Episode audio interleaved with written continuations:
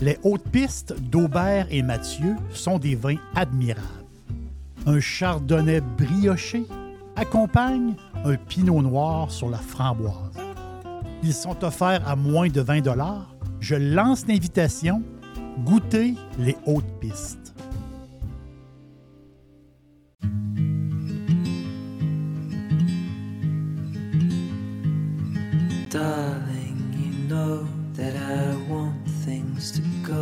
Go our way.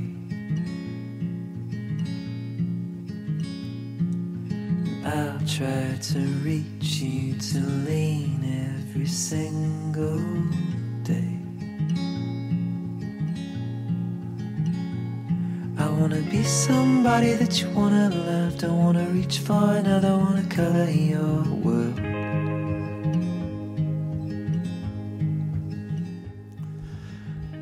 On est à Paris. On est en 1976. On est à l'hôtel Intercontinental. Et à l'époque, euh, il y avait une grande foire des vins euh, internationaux, comme il y a à chaque année dans plusieurs pays. Et en 1976, à Paris, à l'hôtel Intercontinental, euh, ils ont présenté des vins de partout dans le monde. Et il y avait un jury. Et le, jury, c'est. C'est. Euh, les derniers. Oui, il y a des petits prix qui se donnent, des moyens prix, mais il y a le grand prix. Le grand prix qui est donné euh, et qui fait rayonner, autrement dit, le vin partout dans le monde. Les, acheteurs de vin, les connaisseurs de vin, les, ceux qui suivent ça euh, veulent savoir c'est qui euh, le gagnant du prix. Donc, c'est un jury de 11 personnes. Il y avait 9 Français à l'aveugle, parce qu'on on a des verres devant nous et on goûte. On, prend notre temps et euh, le, le résultat sort, le résultat arrive. Le gagnant pour le blanc, Château Montelana, un vin de Napa, Californie.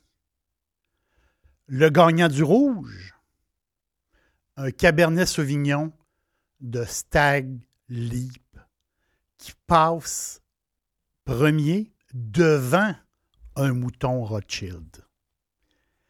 À partir de là, à partir de 1976, c'est là que les vins californiens se sont fait connaître dans le monde entier. Oui, les Américains les connaissaient depuis longtemps, c'est normal.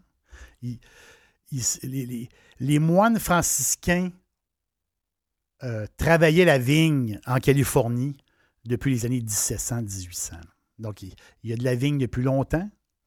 La Californie, aujourd'hui, s'il était un pays, la Californie serait quatrième au monde comme producteur de vin, donc derrière l'Espagne, la France, l'Italie.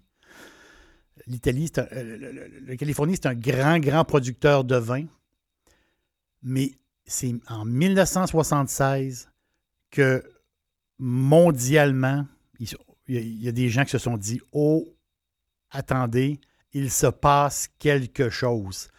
Et tous les grands châteaux, les, les, grands châteaux de Californie ont eu de l'attention et c'est à partir de là qu'il y a une effervescence. Oui, avant, euh, avant c'était un pays d'outre-mer.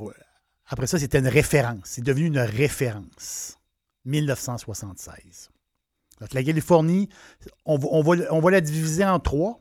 Le, le sud, donc on voit Paso Robles, Paso Robles sur une bouteille. On est au sud de la Californie, Santa Barbara, ça c'est des régions. Il y a une douzaine de régions viticoles en, Californie. Les plus connus, Paso Robles, Santa Barbara dans le sud.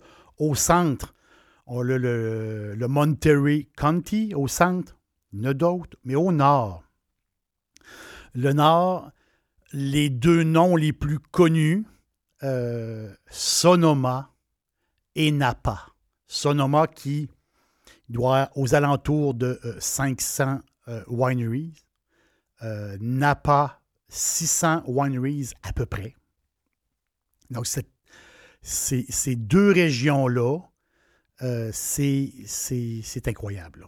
Ceux qui passent par là en vacances sont jetés à terre, vraiment. C'est unique au monde. Pourquoi? Parce que c'est deux régions qui sont, qui sont sœurs.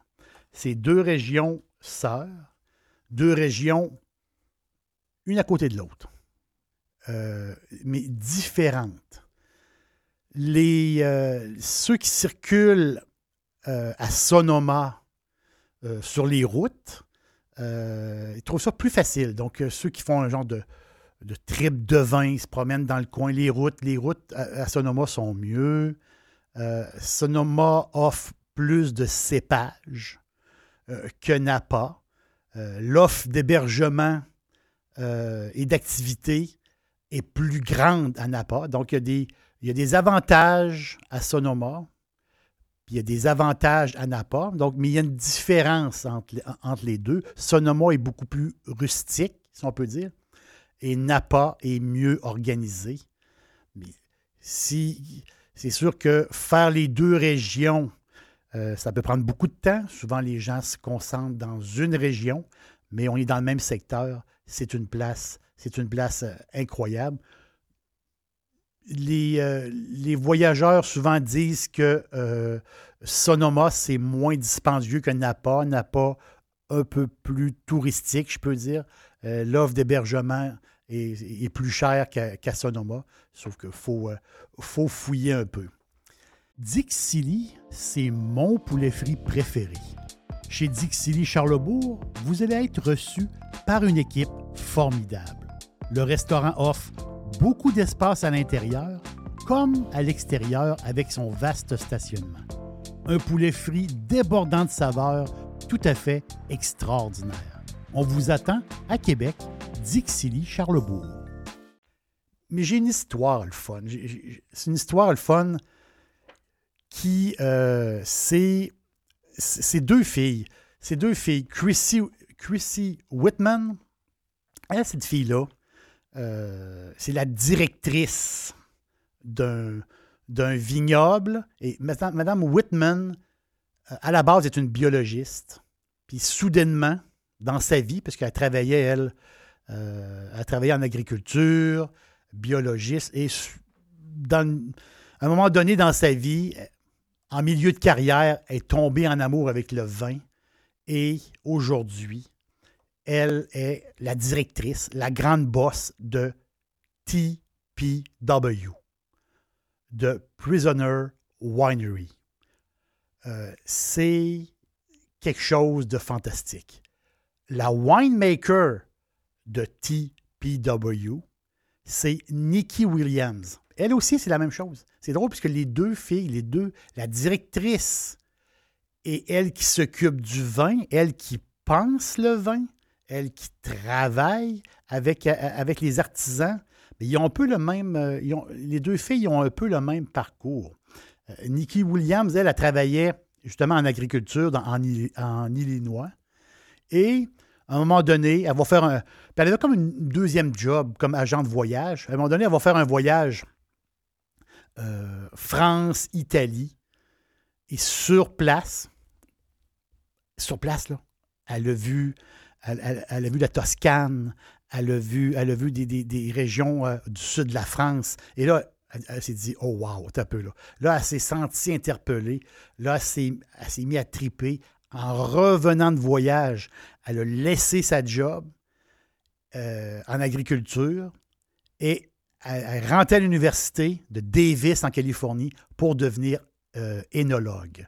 Donc, ces deux filles-là qui, on va le dire, euh, adultes, hein, ils ont eu une passion euh, à un moment donné dans leur vie, fin vingtaine, début trentaine, ils ont eu, comme, ont eu une passion. Et aujourd'hui, c'est drôle parce qu'ils ont, à peu près le même, à peu près le même chemin. Puis ces deux filles-là, c'est les grandes bosses de TPW. Je vous parle d'eux parce que euh, j'ai goûté un vin extraordinaire, fantastique j'adore, j'adore. J'avais besoin, justement. Je, cherchais un vin blanc, très gras, qui nappe le verre. Vous savez, quand on, met du vin dans un verre et là, on fait tourner un peu le verre, rien de prétentieux. Mais on voit que, on voit que le vin, le, nappe, un peu comme de l'huile. L'effet un peu huileux. Donc, donc chercher un vin gras, le, plus- gras que je peux, que je peux trouver. Je à un moment donné, je vais aller chercher quelque chose de que- que- quelque chose qui a du corps. C'est un vin blanc qui a du corps, un vin blanc, on va le dire même pesant, on va le dire comme ça, un vin blanc pesant. Pas un vin blanc qu'on se tape la bouteille seule. Un vin blanc que euh, j'avais, justement, j'avais, j'avais un morceau de saumon, je voulais avoir, je voulais quelque chose de. Puis j'avais, j'avais quelques petites affaires à côté, je voulais avoir quelque chose de très gras. Sur le conseil d'un ami, lui m'a euh, référé euh, un vin qu'il avait goûté il y a euh, quelques mois auparavant, le Blindfold Prisoner, le prisonnier. Ce vin-là là, est, unique. Ce vin-là, un vin-là, oui, OK. Oui, on tombe, dans le vin, il faut le dire, on tombe dans le vin haut de gamme. Tu sais- le All American, vraiment, là, on tombe dans, du haut de gamme américain. Euh, des notes de pommes, euh, un peu de citron au nez, pas au goût, au nez, beaucoup de pommes. C'est un montage à partir de euh, 30% de chardonnay. Et, ce qui arrive, c'est que le 30, c'est- la base, c'est le chardonnay, mais ensuite, ensuite, c'est Madame Williams, Nikki Williams, la winemaker. C'est elle, ensuite, qui met l'expression dans ce vin-là. Donc, elle utilise d'autres cépages euh, californiens pour venir seconder, pour venir aider son vin. Et à chaque fois, à chaque année, autrement dit, elle fait, il faut le dire, elle, fait, un bijou. C'est, un bijou. Il n'y a pas plus américain que le Blindfold Prisoner, le prisonnier. Aux alentours de 14,2% alcool, 4,2 grammes de sucre au litre. OK, on est dans un vin plus dispendieux, 40 mais ça vaut l'achat. Ça vaut l'achat. C'est quelque chose que vous allez triper. C'est quelque chose que vous allez savourer. Et moi, je pense que l'esprit californien, euh, oui, OK, euh, vous allez me dire, oui, c'est un vin que le, taux de sucre est élevé. Mais là, on est, on est en on, step. Là. On est vraiment dans quelque chose de, d'unique. Vous allez savourer, vous allez goûter euh, ce vin-là, vous allez aimer ça. Je vous en passe un papier. Moi, j'ai. euh, le monde tripait. C'est quand on a ouvert la bouteille, là, à un moment donné, on, on était déçu que la bouteille, la bouteille soit vide. Le Blindfold de TPW, vous allez adorer.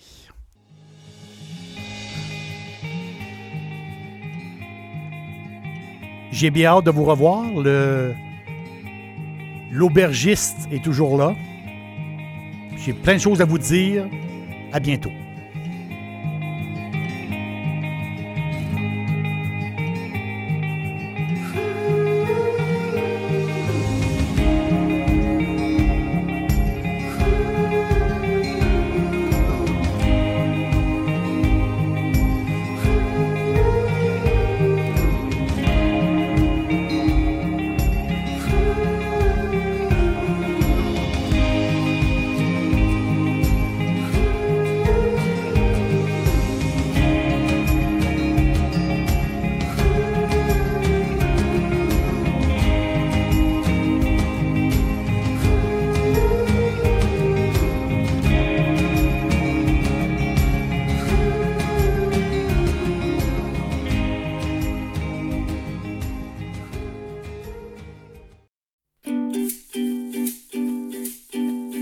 Pour me suivre au quotidien, cherchez Jerry l'aubergiste sur Facebook, Instagram, X et TikTok et bien sûr sur jerrylaubergiste.com.